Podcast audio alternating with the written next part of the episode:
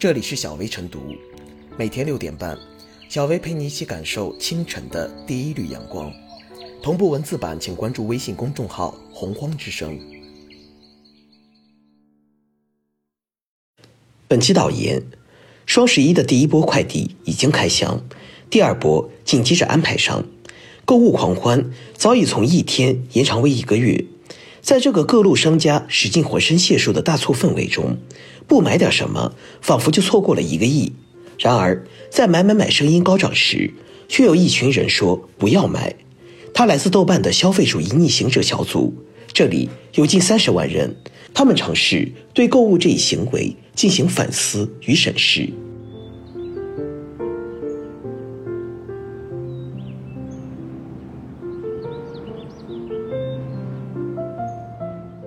买买买与不要买能否互鉴？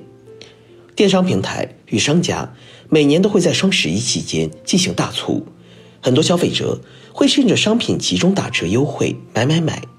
总体来说，这种购物狂欢节可带来双赢或多赢局面。不过也有例外情况，比如上述小组近三十万人叫另类，在今年双十一选择不要买。与一些消费者疯狂买买买形成鲜明对比，有点像一半是火焰，一半是海水，耐人寻味。买与不买完全是个人自由，买与不买也各自都有理由。据悉，加入不买组的人有践行极简主义的，有单纯为了省钱的，还有一些求劝退的。讨论比较多的还是关于某类物品买不买的话题。由此看出。这三十万人不买，源于生活、消费、节约等理念不同。在思想观念多元化的今天，出现这种不要买人群也是正常现象。实际上，疯狂买买买与不要买都容易走向两种极端。前者的弊端显而易见，在双十一期间，面对各种打折促销诱惑时，缺乏理性，过度消费。比如，某些商品可买可不买，最后还是买了。某些商品过量采购，造成了浪费或者影响消费品质。最近就有人自曝，去年双十一囤的货，我现在还没有用完。类似这样的例子，每年双十一期间都会出现，有待反思。后者的不足则在于，尽管不要买的理由不同，但可能有一些共性，比如缺乏生活物资储备意识，不利于应对生活的不确定性。就眼下来说。无论是突发的零散疫情，还是出现极端天气等，都可能影响正常生活或者生活品质。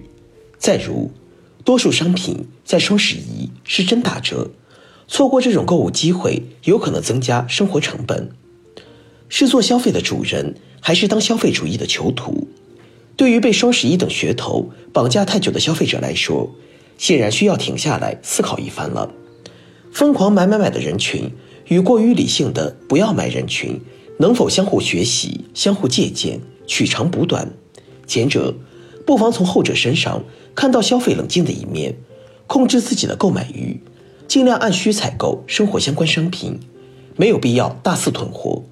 后者则或许可以从前者身上看到必要的储备意识、聪明的消费意识，从而让生活更安稳，消费成本更低。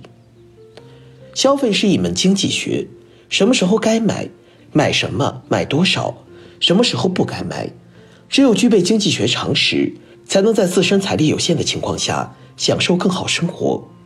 对于绝大多数普通消费者来说，双十一无疑是购买生活必需品的最佳时机之一，还可以节省一定的消费成本。不过，也要擦亮眼睛，识别商品是真打折还是假打折。同时，根据收入、储物空间、实用性等因素下单。双十一对消费者显然是一次考验。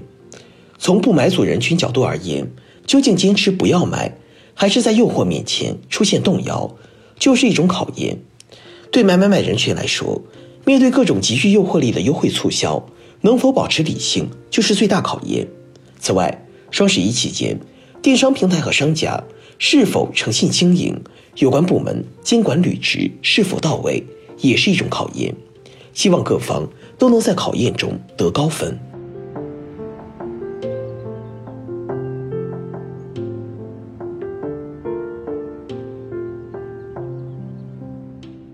不买组应成为理性消费的缩影。买它买它的网络促销不绝于耳，在双十一尤甚。一边，人们在为各种便宜降价而为自己购物狂欢找阶梯；另一方面，商家早已拉开各种套路促销的大局，各种算法接踵而来。而当狂欢之后，一年前双十一买的东西还没用完的懊悔，才从岁月的沉淀中幡然悔悟。该买还是不该买，似乎成了一种定力和智慧的考验。不买组的出现，或许给人们一些启示。也值得人们认真对待。双十一的到来，必然是市场逐利嗅觉的主动开拓。要赚钱也能赚钱，还能满足相当一部分人压抑的购买需求。双十一有它本身的利己性和利他性，但是万变不离其宗。毕竟双十一是市场主体的创造，因此消费者在这一狂欢之下，显然是一个弱势群体。各种算法。没有点奥数知识，双十一都没法过的感慨，或许就道出了门道的暗灰。当然，双十一确实也给了剁手党们一个购物的机会，不管是价格还是种类、款式，这满足了一部分消费者对多样化消费的现实需求。不管这种满足是出于消费者消费本能，还是各种饥饿营销的外界诱导，但是总有一部分消费者。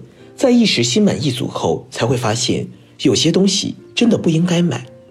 不买组的出现，或许就是这些人吃一堑长一智后的华丽转身，也或者是真的有那么一群智者引导人们不要上钩。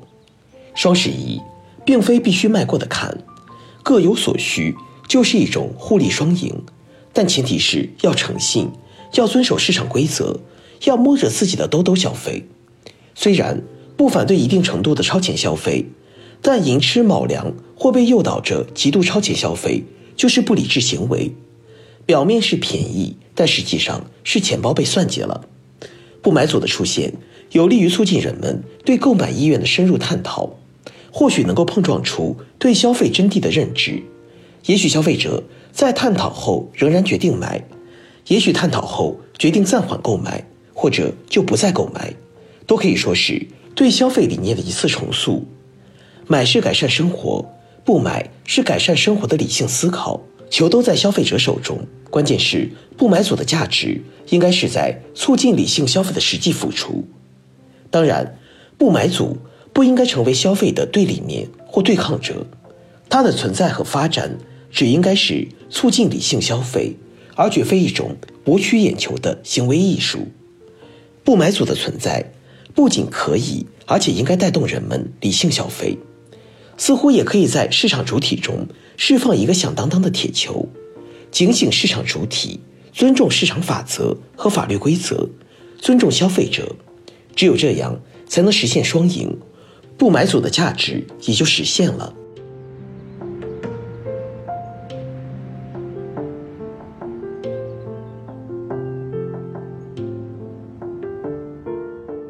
最后是小薇复言，每年双十一，人们的主题词几乎都是买买买。然而，在多数人尽情掏腰包享受购物快乐的时候，却有一群人成为了消费主义逆行者，坚决不买。其实，双十一消费最需要的是理性，却也不必故意逆行。面对双十一，我们要做的不是无节制的买买买，也不是强压买的欲望实现不买，而应该是。根据自己的经济状况，根据自己的实际需要，有计划的购买。